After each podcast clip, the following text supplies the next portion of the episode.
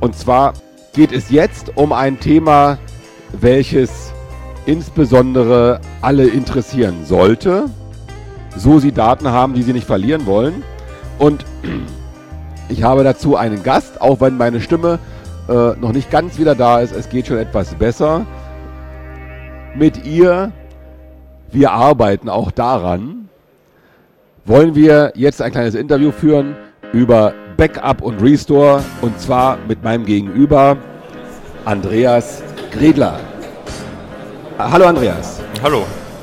Ja, ein bisschen näher noch rangehen. Ja? Wunderbar. Gut. Du äh, bist Spezialist für Backups und für Restore. Wir hatten uns gestern draußen mal kurz unterhalten vor der Tür. Mhm. Äh, es geht ja darum, wie mache ich ein Backup und wie merke ich mir, was auf dem Backup drauf ist, was will ich eigentlich überhaupt da drauf machen und wie kommt es dazu, dass wenn ich mal meine Daten verliere, äh, ich von diesem Backup auch wieder meine Daten zurückbekomme. Richtig, genau. Ich denke, darum geht es. Vielleicht gibst du mal kurz äh, einen Einstand. Was machst du und wie kommt es dazu, dass du dich mit Backups beschäftigst? Gut, also warum ich mich damit beschäftige, liegt daran, dass ich ungefähr seit zehn Jahren Systemadministrator bin. Und Backup gehört natürlich dazu, zu dem Job. Vor allem ein sehr wichtiger Bestandteil. Und man lernt durch Fehler, man macht die meisten Fehler zuerst mal selbst, bevor man dann darüber reden kann, woher, woher die Fehler kommen. Und ebenso war, war es bei den Backup-Systemen, teilweise Fehler selber gemacht, teilweise Backup-Systeme übernommen. Und da kommen wir auf einige Probleme drauf, die man eigentlich schon im Vorhinein ausschließen kann, wenn man sie kennt. Und in diesem Vortrag eben speziell äh, werde ich Wert darauf legen, dass man eben auf, an das Restore denkt, weil oft, sobald ein Backup gemacht wird, das Gewissen ist beruhigt, ich habe meine Daten wohin gesichert, die Daten befinden sich dort, denke ich mir zumindest. Wenn dann wirklich der Fall eintritt, dass ich, äh, dass ich ein Backup brauche, beziehungsweise die Wiederherstellung, dann merke ich vielleicht, die Daten sind nicht so kopiert worden, wie ich mir das vorgestellt habe. Die Daten sind möglicherweise nicht, äh, nicht mehr lesbar, weil das Medium, auf das ich gesichert habe, defekt geworden ist über die Tage, Wochen, Monate oder sogar Jahre. Und darum eben ist ein Wiederherstellungsversuch eigentlich Pflicht bei einem Backup, was jetzt nicht nur bedeutet, dass ich nach der Implementierung das einmal teste und schaue, ob das funktioniert und dann mich zurücklehnen kann, sondern dass ich das immer, dass ich das immer wieder teste. Dazu gehört, dass ich zu einem das Backup, also den Kopierprozess überwache, ob der immer ohne Fehler ausgeführt werden kann und dass ich auch eine Wiederherstellung in regelmäßigen Intervallen durchführe. Das bedeutet, ich suche mir ein paar Dateien aus, die ich für wichtig halte oder lasse mir eine Liste von Dateien geben und werde versuchen, diese wiederherzustellen und mit dem Original, das ich ja noch habe, vergleichen, ob die Wiederherstellung ident ist mit dem Original. Und dadurch kann ich eben Fehler aufdecken, denn im anderen Fall ist es so, man entdeckt den Fehler dann, wenn es zu spät ist, wenn das Original weg ist. Und hier kann ich eben da schon etwas vorbauen und auch immer sicherstellen, dass mein, äh, mein Datenträger die, die Daten wiederherstellen kann. Also Backup ähm, ist in diesem Falle kein Gerät oder kein Programm, sondern Backup ist eine Einstellung, Backup ist ein Konzept, so wie ich es verstehe. Man muss dazu sich, äh, wie soll man sagen, äh, hinausbegeben und sich darauf einstellen, dass ich bestimmte Arbeiten einfach immer wiederkehrend durchführe, dass ich bestimmte Überwachungstätigkeiten einfach mache, damit ich mir sicher sein kann, dass ich meine Daten auch sicher habe. Denn, Korrekt, ja. Äh, einfach ein, die Verantwortung zu übergeben an ein Programm und ein Gerät, damit ist es nicht getan, denn äh, auch Geräte und Programme machen mal Fehler. Ich selber äh, ändere meine Gewohnheiten. Ich habe vor Jahren eingestellt, dass die Datenpfade X und Y gesichert werden. Äh, arbeite, arbeite seit anderthalb Jahren aber überhaupt nicht mehr darauf, sondern nur auf A und B. Und ja, was ist nun los? Ich sichere immer fein, aber das, was ich eigentlich sichern will, äh, ist überhaupt nicht da drauf. Genau, das ist ein guter Punkt. Auch bei Unternehmen ist den Benutzern oft nicht bekannt, was eigentlich gesichert wird. Es gibt zwar oft zentrale äh, Fileserver, aber auch auf diesen wird nicht alles gesichert, weil man muss ja die, äh, die Daten, die man sichern will, etwas einschränken, weil man oft nach an Kapazitätsgrenzen kommen würde, würde man wirklich einen ganzen Server sichern. Das heißt, man nimmt gewisse Verzeichnisse aus, das macht das Ganze komplizierter und man kann von den Benutzern nicht erwarten, dass sie jetzt mitdenken, wird meine Datei gesichert oder nicht, sondern das muss möglichst transparent ablaufen. Und aber es ist ein klassischer Fehler, dass man die Antwort bekommt, ich hätte gern die Datei wiederhergestellt und dann die Antwort aber lautet, Ja, kann ich nicht wiederherstellen, weil die ist nicht im Backup enthalten. Schon öfter vorgekommen. Das ist äh, ganz klassisch und hat auch was damit zu tun, dass ähm, Informationsflüsse in Firmen nicht funktionieren, dass die ähm, Anwender gar nicht wissen, wo sie ihre Daten ablegen sollen und jeder hat die Möglichkeit, dieses ja auch lokal zu tun. Also macht er es lokal und ähm, der, die Verantwortungsbewusstsein in, an dieser Stelle ist äh, bei den meisten Sekretären oder auch äh, Sachbearbeitern, wie auch immer, gar nicht gegeben, dass sie sagen, wieso, ich habe doch meine Datei gespeichert, das war's, den Rest machen doch meine Systemadministratoren. Wenn die natürlich nicht rausgehen und sagen, äh, du musst das dort, dort und dahin ablegen oder auch eine Möglichkeit schaffen, dass man es gar nicht woanders hin ablegen kann, als in einen Pfad oder in ein, an eine Stelle, wo die Daten mitgesichert werden. Das ist ja dann wieder, da seid ihr gefragt als Systemadministratoren, das so einfach wie möglich zu machen. Dann äh, passiert genau das. Ich habe meine Daten abgelegt, der, der, der Ablege, äh, das Ablegegerät geht kaputt, keine Sicherung vorhanden, alles weg.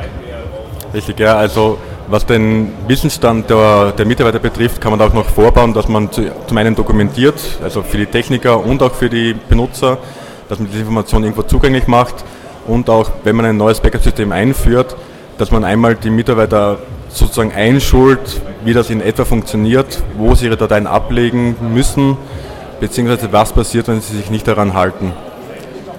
Ja genau, also da ist die Kommunikation in einer Firma ganz stark gefragt.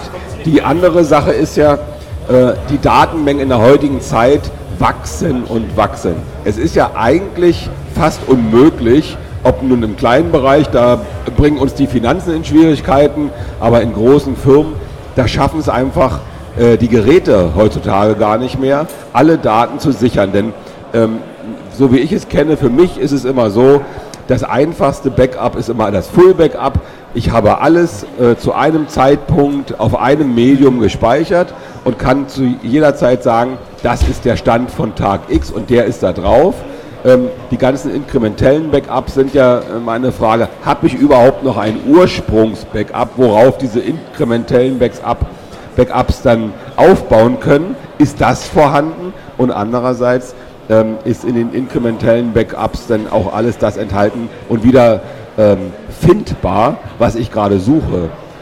Du sprichst einen guten Punkt an, je komplexer das Backup-System wird oder die Backup-Lösung, umso, komplizierter wird es äh, zu überwachen und auch die Daten wiederherzustellen. Ich selbst habe für meine Daten auch irgendwann mal angefangen, weg von inkrementellen Sicherungen zu Vollsicherungen und diese auch gut zu dokumentieren weil eben genau die, die Punkte, die du angesprochen ja, ja, hast, kommen in der da Praxis stößt man vor. einfach an Grenzen. In großen Firmen stößt man an Grenzen, dass die Zeit eines Tages nicht ausreicht oder einer Nacht, die Daten, die am Tage angefallen sind oder die überhaupt insgesamt da sind, auf ein Backup-Medium zu bringen. Das geht ja irgendwann nicht mehr. jetzt, richtig, sind, ja. jetzt sind ja Konzepte gefragt und äh, habt ihr da Ansätze, ähm, wie kann man das einerseits physisch bewerkstelligen, aber andererseits so bewerkstelligen, dass ich auch wieder alles finde. Also bei den, bei den größeren Unternehmen, wo das Problem dann wirklich schon auftritt, war die Lösung in den letzten Jahren, dass man nicht mehr auf Band direkt sichert, sondern auf ein Storage oder ein Festplattensystem, wo mal die Daten gepuffert werden und dann eventuell noch auf ein Band gesichert werden. Durch das Festplattensystem habe ich wesentlich kürzere Backup-Zeiten und kann dann die Datenmenge eventuell wieder bewältigen. Wenn ich dann wieder an die Grenzen stoße, dann muss ich mir überlegen, ob mein Storage-System zu langsam ist dafür oder die gesamte Lösung oder ob ich mir beim Sichern etwas einfallen lassen muss. Ja, also es ist ja die Frage, ähm, bis heute bin ich immer noch der Ansicht, für mich und für meine äh, Unternehmen, die ich so berate, ähm, ist ein Backup auf einem seriellen Medium, also wie ein Band, ja, wie ein so ein, weiß ich, es gibt ja verschiedene Bandmöglichkeiten, äh, DLT und SLR, was alles für mhm. äh, Bandsysteme gibt ähm, ist ja für mich immer noch am sinnvollsten, weil die sichern relativ schnell. Wenn ich keine Datenmengen über 100 Gigabyte habe, bin ich da auch preiswert. Das ist gar kein Problem. Aber wenn ich darüber hinauskomme, ähm, was ist denn heutzutage sinnvoll einzusetzen als Sicherungsmedium? Man hat ja Vor- und Nachteile. Ein Band enthält keine Elektronik und keine Mechanik so richtig. Ein Band hat aber den Nachteil, der Geschwindigkeit und äh, der seriellen Datenaufzeichnung. Eine Festplatte wiederum ist schneller, hat aber Elektronik und auch selbst rotierende Teile mit Motoren, das kann kaputt gehen. Was ist denn an welcher Stelle effektiv im Einsatz? Was ist besser? Für welchen Zweck? Ja, die Frage lässt sich natürlich nicht mit, mit Ja oder Nein beantworten. Zum einen sind die Anforderungen auch von, von der Datenkapazität her, aber speziell, wenn es jetzt generell um die Frage geht, ist das eigentlich heiß umkämpft, noch immer äh, Band im Vergleich zu Festplatten. Auch daraufhin gibt es eigentlich keine eindeutige Antwort. Vor allem, es auch, hängt auch davon ab, wie man selbst der Harte vertraut. Manche vertrauen Bändern mehr, die sagen, ja, ich vertraue darauf, dass die 10, 20 Jahre halten. Manche sagen wieder, ich habe schon Bänder gehabt, die nach fünf Jahren defekt waren, ich vertraue nicht Bändern, aber ich kenne meine Festplattensysteme, ich kann denen vertrauen. Das heißt, das ist oft eine Risikoabschätzung und auch von demjenigen abhängig, der das implementiert, wie seine persönlichen Erfahrungen waren und das im gemischt mit den Anforderungen des Unternehmens oder des Anwenders. Das alles zusammen bei der Planung, dann kommt eine Lösung raus, wo man nachher eben sagt, ich mache auf Festplatten die Sicherung, ich mache auf ein Band oder ich habe vielleicht die finanziellen Mittel, dass ich das Ganze kombinieren kann, damit ich doppelt gesichert bin. Aber Band und Festplatten, die beiden zwischen den beiden zu unterscheiden, ist meiner Meinung nach wirklich eine harte Entscheidung. Ja, und die ist halt eher aus dem Bauch als äh, mit harten Fakten zu treffen, so wie ich dich verstehe. Ja, das ist eine, eine Ansichtssache. Was, welchem Medium vertraue ich als Anwender mehr? Ja, so, so, so sehe ich das, ja. Naja. Ah, äh, auch in der Beratung kann man nicht sagen, äh, ich empfehle das oder jenes. Beides hat Vor- und Nachteile, beides fällt aus äh, und man kann nicht sagen, es fällt früher oder später aus. Also bei meinen Beratungen kommt die Wahl, ob Band oder Festplattensystem mehr oder weniger erst am Schluss dazu. Das heißt, es ist mehr oder weniger manchmal gar nicht mehr relevant und trotzdem, wenn es relevant werden sollte, kann man immer noch sagen, ich laut meiner Erfahrung, die ich bisher getroffen habe, würde eher zu einem Band hintendieren oder im Umgekehrt zu einem Storage-System. Wobei eins der beiden vielleicht schon dadurch ausscheidet, durch die Planung, die man äh, zuvor gemacht hat. Eben, dass ein Band ausscheidet, weil man zu wenig Zeit hat, um ein Backup durchzuführen.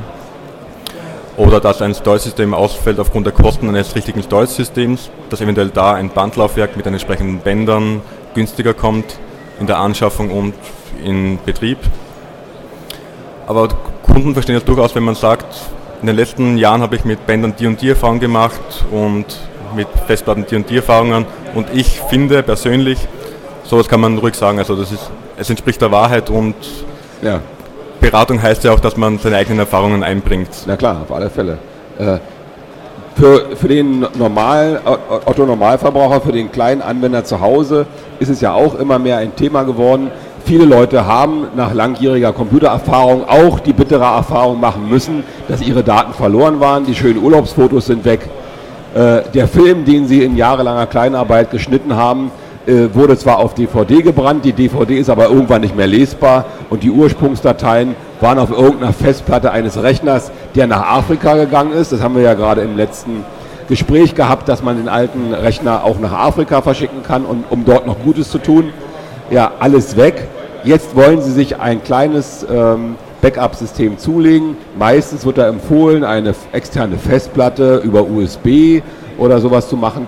Äh, hast du Erfahrung, wie lange hält so eine Platte durch, die man ständig an den Rechner ransteckt, an jenen Rechner ransteckt, dort mal rauszieht, mitnimmt, in die Tasche wirft?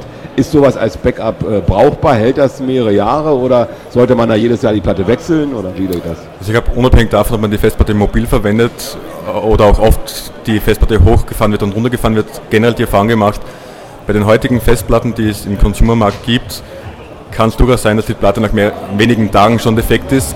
Kann auch sein, dass sie fünf Jahre lang hält, ohne Probleme.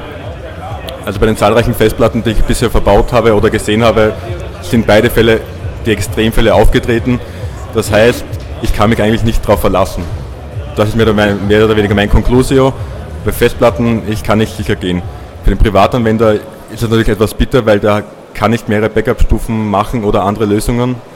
Das heißt, bei Privatanwendern empfehle ich, dass man mal die Daten auftrennt, was ist wirklich wichtig, womit kann ich leben, wenn ich, wieder verliere?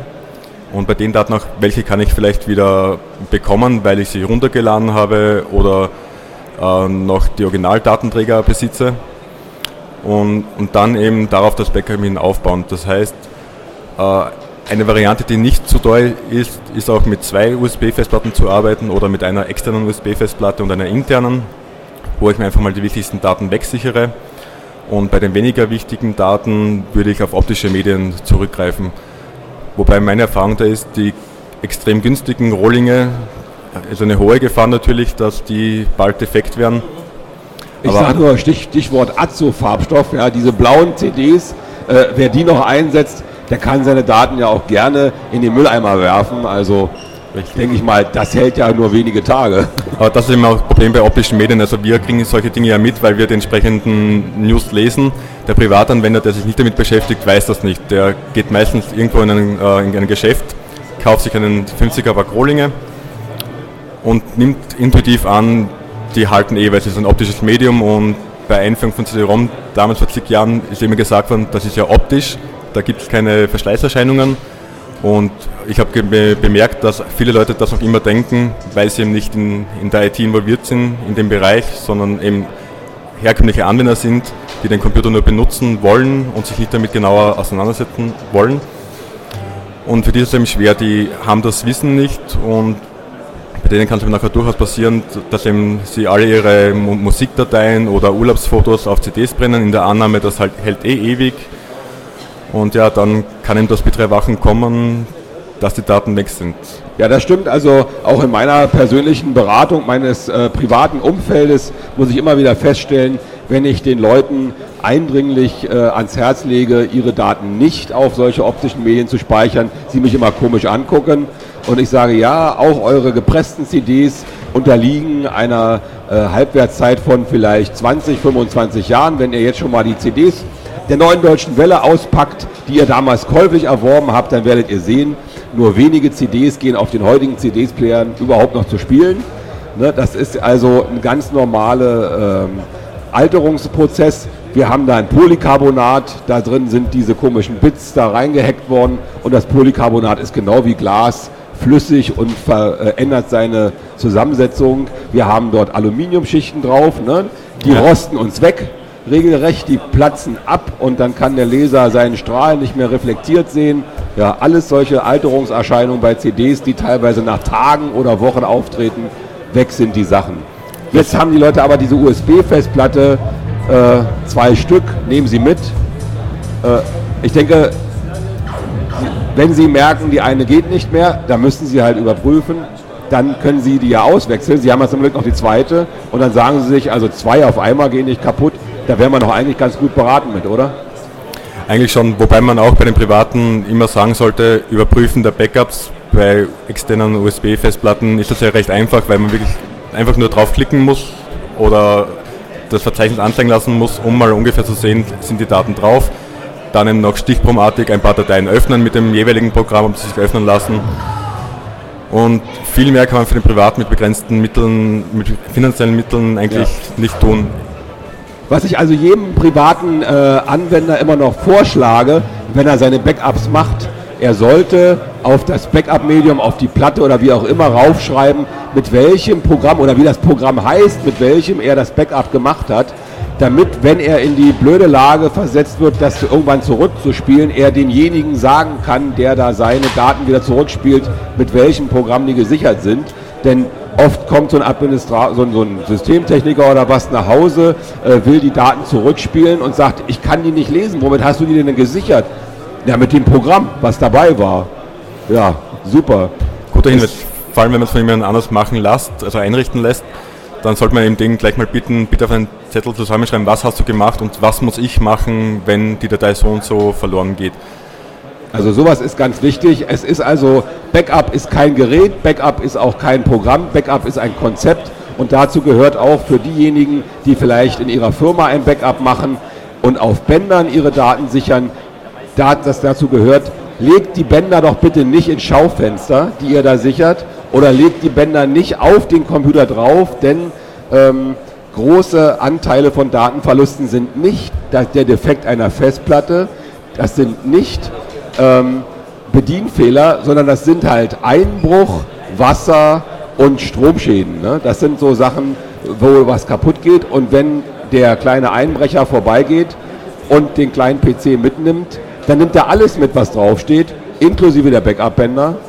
Und dann kann man noch so viele Zettel an die Bäume machen. Lieber Einbrecher, du kannst den PC behalten, bitte bring meine Backup-Bänder wieder. Er wird es nicht tun. Richtig, also ich hatte selber schon mal den Fall, wo nach einer Implementierung einer kompletten Lösung, also Serverlösung und Backup-Lösung, drei Tage nach bei der Firma eingebrochen worden ist und wie dem sagt, der klassische Fall, alles weg. Und eben die Backup-Bänder äh, waren zwar nicht direkt auf dem Backup-Server drauf, wie ich auch oft sehe, aber eben im gleichen Büro und eben nicht versperrt, sondern freiliegend in einem Regal. Das heißt, ich weiß nicht, was Einbrecher mit Backup-Bändern machen wollen, aber Nein, sie nehmen, sie nehmen alles mit. Äh, ein Einbrecher überlegt ja nicht, was er mitnimmt. Er guckt ja nicht, er schaltet ja nicht den Computer ein, was für Programme sind auf dem PC, habe ich da eine große CS-Suite drauf oder so. Der guckt rum, da steht Kiste X, Kiste Y, die wird eingepackt und fertig. Ich habe es erlebt, dass ich äh, noch Ende der 90er Jahre wurde bei mir in eine Filiale eingebrochen und die haben PCs geklaut aus den Anfangs 80er Jahren. Da war ein 5 Viertel Zoll Floppy-Laufwerk drin. Darauf war das gesamte Programm. Es war weder eine Festplatte eingebaut noch irgendwas. Es war nur ein, ein Kartenleser und, und eine serielle Schnittstelle drin. Alles mitgenommen. Und diese Technik habe ich nicht wiederbekommen. Wir mussten komplett neu etwas entwickeln, damit wir da wieder diesen, diesen Platz zum Laufen bekamen. Äh, die haben es nicht, nichts anderes damit gemacht, als auf Müll geworfen. Damit mhm. konnte keiner was anfangen. Aber die überlegen nicht, die nehmen eure Sachen einfach mit, liebe Leute. Wenn ihr also Backup macht, packt sie irgendwo anders hin, nehmt sie nach Hause. In schwierigen Fällen haben ja große Geschäftsführer für ihre Aktien, die sie selber mal gekauft haben, so einen kleinen Tresor hinten so ein, oder so einen feuerfesten Schrank. Packt da die Backups rein. Genau, auch, auch kleine Unternehmen haben meistens ja ein Büro und eine Privatwohnung das heißt, man hat immer eine, eine kleine Möglichkeit, die Backup-Bänder oder Medien auszulagern, indem man sie mit nach Hause nimmt und eben dort am besten noch versperrt. Also optimal. oft sind vom Geschäftsführer die Pillen, äh, die blauen Pillen, die ja Viagra heißen, besser versteckt als die Backups. Ne? Das ist ganz schlimm. Aber auf jeden Fall, das sind auch die Punkte, die oft bei Backup-Planung äh, vergessen werden. Eben ja. Diebstahl, Naturkatastrophen. Wasser, Wasserschaden, ne? Und Wasserschaden. Kennt ihr euren Klempner? Was hat er bei euch gemacht? Hat er die Roh, ja, man weiß ja, der Klempner sagt immer, nach Fest kommt locker und dann fließt das Wasser. Das ist ganz normal. Ne? Und Wasser ist ganz, ganz schädlich für jegliche Elektronik, auch für Bänder. Man kann sich gar nicht vorstellen, was Wasser ausrichten kann. Äh, auch wenn es nur Tropfwasser ist, das auf dem PC fällt. Wenn auf dem PC die Backup-Bänder stehen, dann gute Nacht. Ich sehe auch oft, dass äh, kleine Unternehmen zwar so weit gehen, dass sie einen eigenen Raum für ihre Server äh, bereitstellen, aber dass es eben ein herkömmlicher Büroraum ist, wo eben Wasserleitungen durchgehen äh, oder die nicht vernünftig versperrbar sind. Also es, es, wird zwar mitgedacht, aber bis zu einer gewissen Grenze und wenn wir jetzt an, an Diebstahl denken oder Wasserschäden oder Probleme mit der Stromversorgung, dann hat man das Problem dadurch nicht gelöst. Genau, also an solche Dinge muss man alles denken, wenn man ein Konzept für seine Datensicherung erstellt. Es reicht nicht, wie gesagt, das Programm und das Gerät. Es muss ein ein Verantwortlicher vielleicht auch in einer Firma benannt werden, der sich um die ganzen Sachen kümmert, der das dokumentiert. Denn wenn der Verantwortliche einmal nicht da ist, weil er krank ist oder im Urlaub ist und man muss ein Backup zurücksichern, dann muss es auch irgendjemand anders machen können. Richtig, und es gibt auch den Fall, dass irgendjemand im Unternehmen bestimmt wird, du wechselst jeden Tag in der Früh das Band aus, der Mitarbeiter verlässt das Unternehmen, der neue Mitarbeiter kommt, er wird nicht informiert, dann kommt man ein Jahr später hin zu einem Restore von einem Band und sieht eben am Band das Datum von vor einem Jahr. Und ja, ob man dann noch Daten davon lesen kann, wenn er ein Jahr lang immer drüber geschrieben worden ist, ist wieder eine andere Frage. Genau, also das gehört alles dazu, zu einem Backup. Ich danke dir, Andreas, für dein Kommen. Ähm, von welcher Firma oder welchem Projekt kommst du, dass du dich nur mit Backups beschäftigst? Du hast gesagt, du bist Systemadministrator. Richtig, ja. Also Aber hier bist du bei einem anderen Projekt. Hier bin ich mit Criminal Life City Projekt da, ja. das ich in meiner Freizeit noch mache. Und beruflich habe ich eine Firma gegründet in Österreich, die Firma GTEC, wo eben äh, Serverlösungen, Backup-Lösungen und so weiter eben auf Open Source Lösungen basierend äh, implementiert werden oder die Beratung dafür geliefert wird. Ja, dann wünsche ich dir viel Erfolg bei deiner Firma und auch bei deinem privaten Objekt, äh, Projekt. und natürlich einen guten Heimreise, du hast einen weiten Weg. Ja, später noch, ja. Vielen Dank.